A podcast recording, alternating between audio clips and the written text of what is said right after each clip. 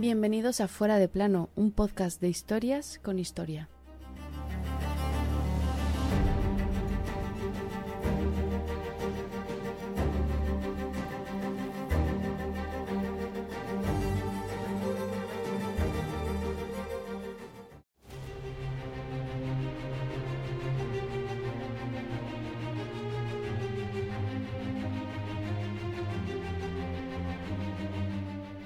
¿Por qué esta violencia? Y recibió la primera puñalada. Tú también, hijo mío. Y le llovieron otras veintidós puñaladas más. Estas frases se supone que las dijo el creador de frases célebres más famoso del mundo y nuestro protagonista de hoy de este fuera de plano. Aquel 15 de marzo del año 44 antes de nuestra era, el gran Julio César moría asesinado por amigos y enemigos. Moría el dictador, no el emperador, pues Julio César nunca lo fue.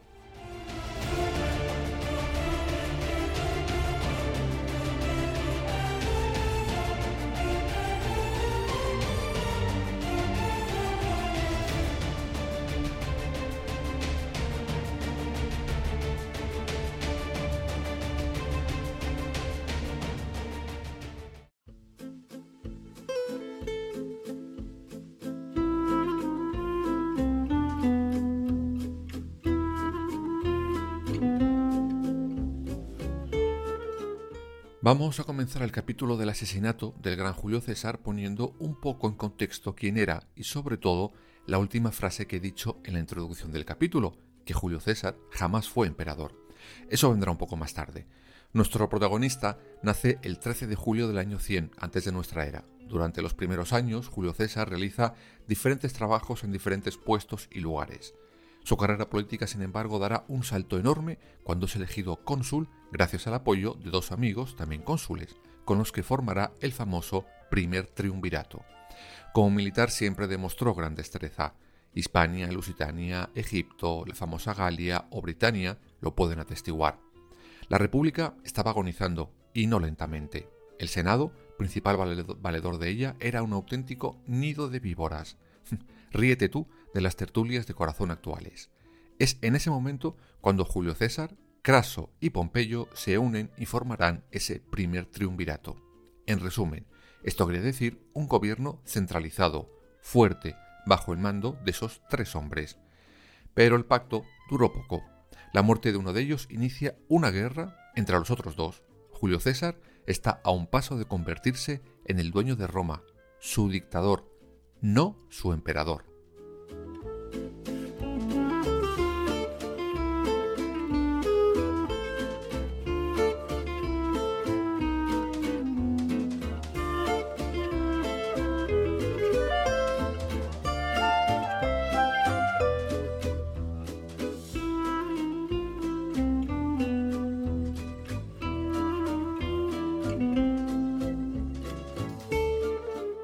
Vamos a aclarar el tema del no cargo de Julio César. Cuando Craso, uno de los del triunvirato, muere en una batalla, quedan libres Pompeyo y Julio César. Nuestro protagonista está conquistando las Galias. Sí, de esa época es lo de Asterix y Obelix. Esta aventura dura nada más y nada menos que siete años. Cuando vuelve, está hecho todo un dios. La fama por sus victorias militares ha llegado a todos lados, y es en ese momento Julio César empieza a hacer y decir cosas que serán recordadas hasta nuestros días. Bueno, una seguro que la hace. Otra, la que dice, puede ser más leyenda que realidad. Cruzar el Rubicón y su famosa frase, la suerte está echada.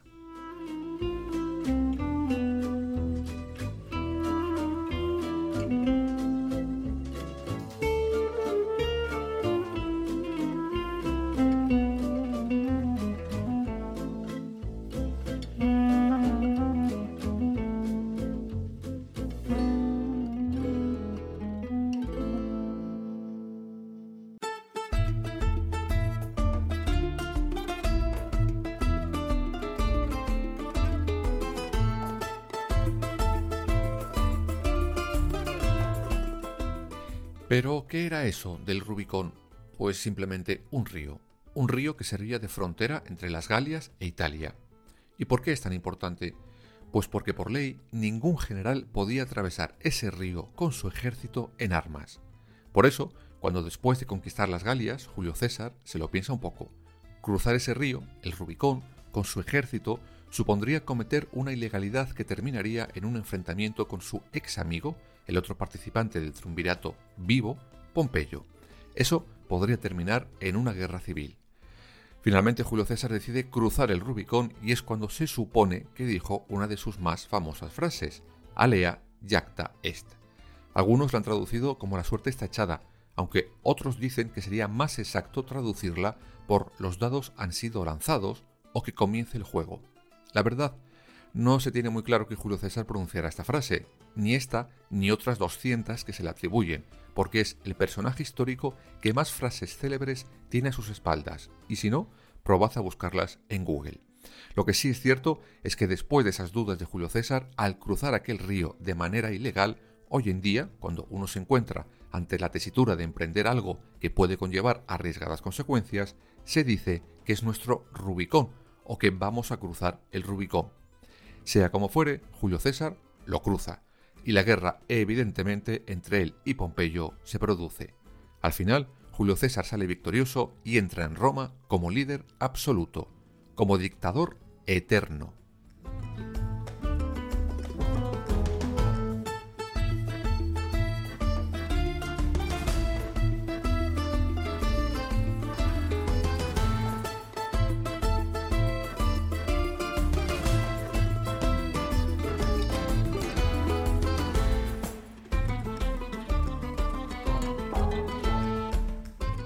Ese fue su cargo, dictador perpetuo, no emperador. ¿Pero por qué? Pues bueno, básicamente porque en época de Julio César no había imperio. A ver, geográficamente sí, pero administrativamente no. Por eso Julio César nunca pudo ser emperador, pues no había imperio que gobernar como tal. Así de sencillo. ¿Pero por qué se le nombra a veces como emperador? Pues por sus hazañas militares y sobre todo por su carisma, y porque se confunde el cargo de dictador con el de emperador. Sin embargo, lo que sí hizo Julio César, queriendo o sin querer, es dejar todo listo para que tras su asesinato naciera el imperio. ¿Y quién fue el primero? Pues curiosamente el hijo adoptivo de Julio César, Octavio, quien después del asesinato de su padre organizará un segundo triunvirato, eso sí, liquidando después a los otros dos y creando el imperio como tal. Subió como primer emperador de Roma con el nombre de Augusto.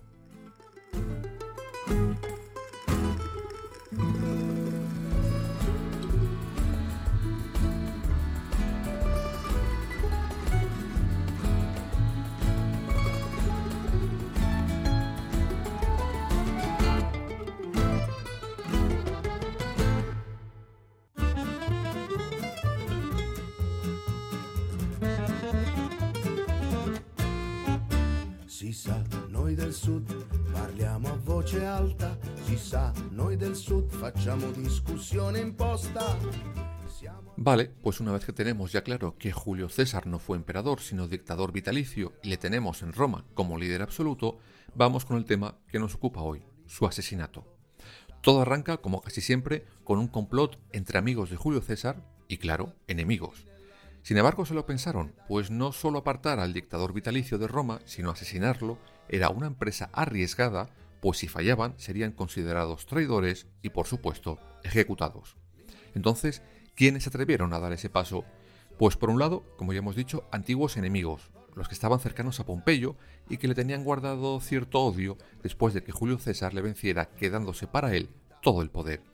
Por otro lado, amigos de César, gente que a pesar de que Julio César les había pagado bien por sus ayudas durante la guerra, no estaban conformes con la actitud política que estaba teniendo el dictador. Y los terceros del complot eran, digamos, unos románticos, y no, no porque estuvieran enamorados de Julio César, sino de la idea de la República antigua, y estaban suspirando porque volvieran esos tiempos, sin saber que eso jamás podría volver a suceder, con Julio César o sin él. Conozcamos, pues, a los cabecillas de este complot. La verità. Se togli spazio alla tenerezza, resta il silenzio di un condominio anonimo.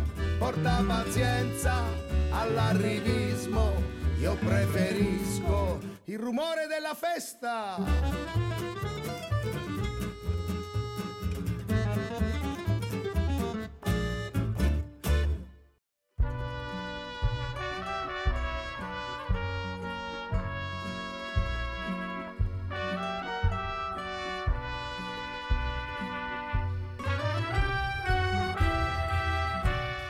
Por el lado de los amigos traicioneros tenemos a Cayo Trebonio, con quien había luchado César en Hispania. Décimo Junio Bruto, gobernador de la Galia con César. Los otros dos, en el lado de los que no eran amigos, estaban Cayo Casio Longino, que había luchado con Pompeyo y que algunos dicen que fue el ideólogo del complot, y por último Marco Junio Bruto, quien también sirvió a las órdenes de Pompeyo. Luego tenemos al famoso Bruto, el que algunos decían que era hijo del César, aunque era hijo del amante del dictador. Por el lado de los románticos tenemos a Publio Servilio, el primero en apuñalar, su hermano Cayo Servilio, el último, y Lucio Titilo, el que se supone dio la orden de empezar.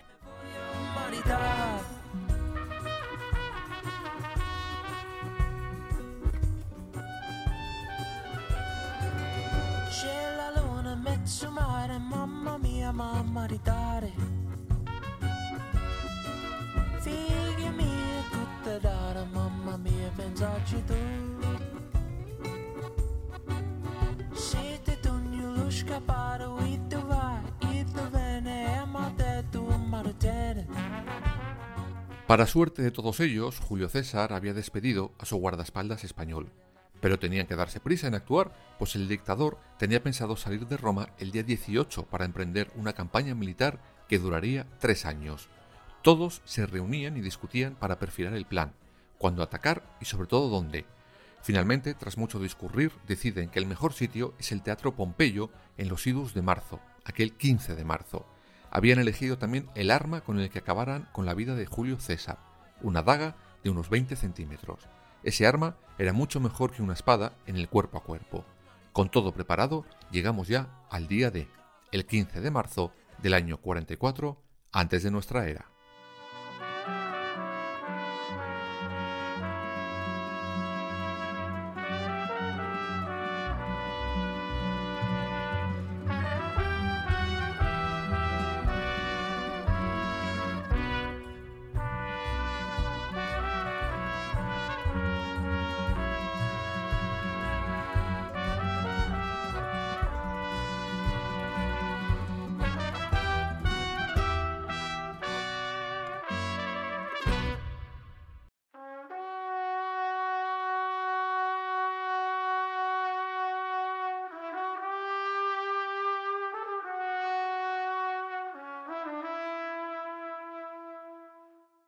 Dicen que el día antes la esposa de Julio César, llamada Calpurnia, tuvo un sueño premonitorio sobre la violenta muerte de su esposo.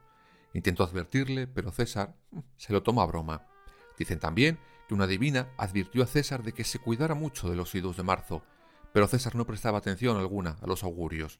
Dicen también que aquel 15 de marzo César estaba enfermo, por eso pensó no acudir a la cita que le habían organizado los conspiradores en el Teatro Pompeyo, pero uno de ellos acude a casa de César y le convence de ir.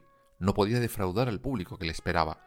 Justo antes de entrar en el recinto, dicen también que un hombre le dio un pergamino donde explicaba el complot, pero Julio César no lo leyó. Mira, de verdad, César, tres veces, tres te han avisado. Ya si te apuñala el majete, será por tu culpa.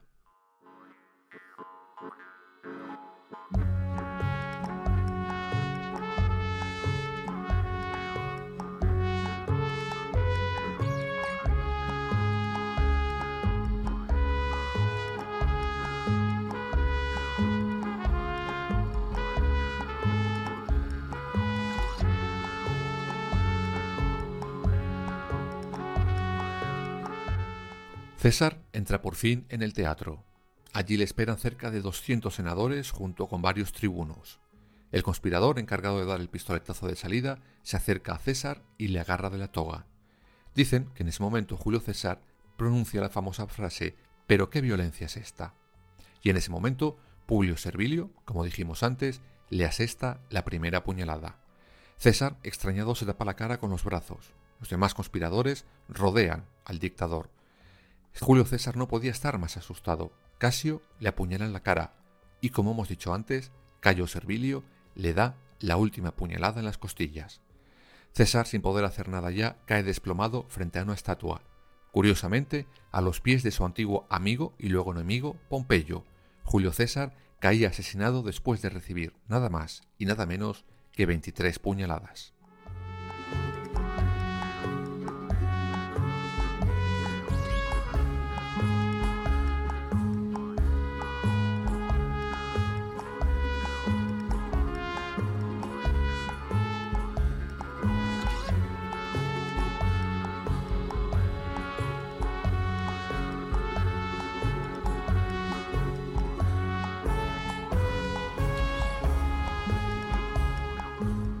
Quizás alguno o alguna echen falta que no haya mencionado al que durante tiempo se dijo que era hijo de César, Bruto, y la famosa frase de tú también, Bruto. Pues bien, no lo he hecho porque digamos que para los historiadores es un tema delicado. Primero, lo que sí está claro es que Julio César no dijo tú también, Bruto, pues eso se lo debemos a una idea bucólica del gran William Shakespeare. Se cree que sí dijo tú también, hijo mío, pero se lo dijo por sorpresa a Bruto, el hijo de su amante, pues algunos historiadores dicen que no, porque César sabía que ese muchacho era un conspirador contra él. Entonces, ¿a quién le dice esa frase? Pues según esos historiadores, a otro Bruto, porque sí, entre los que le apuñalan hay otro Bruto, décimo Bruto Albino, quien era muy querido por César y que probablemente sí se hubiera sorprendido de verle entre aquellos conspiradores. Por cierto, su hijo adoptivo, Octavio, mandó construir una gigantesca construcción señalando el lugar exacto del asesinato de Julio César. En los primeros años del siglo pasado se descubrió el lugar exacto, muy visitado hoy y por cierto muy frecuentado como hogar por uno de los habitantes más conocidos de la Roma actual, el gato.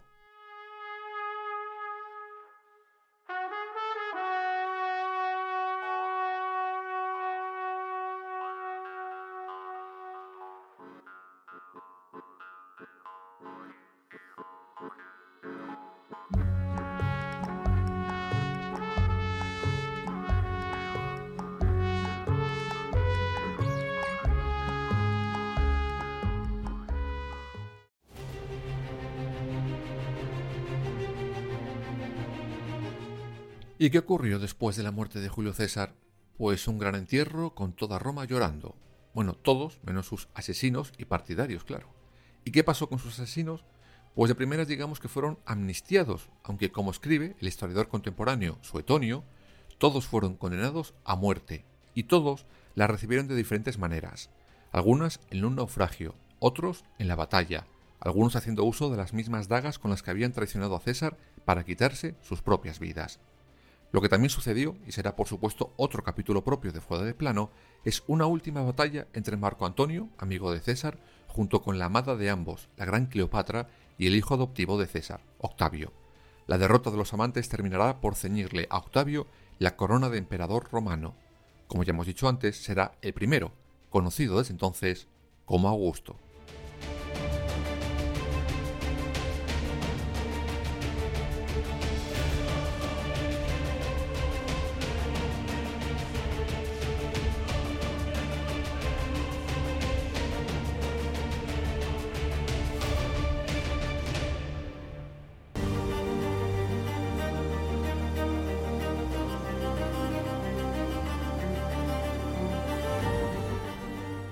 Plano. Suscríbete en las principales plataformas y síguenos en nuestras redes sociales, Instagram, Twitter y Facebook. Fuera barra baja de plano.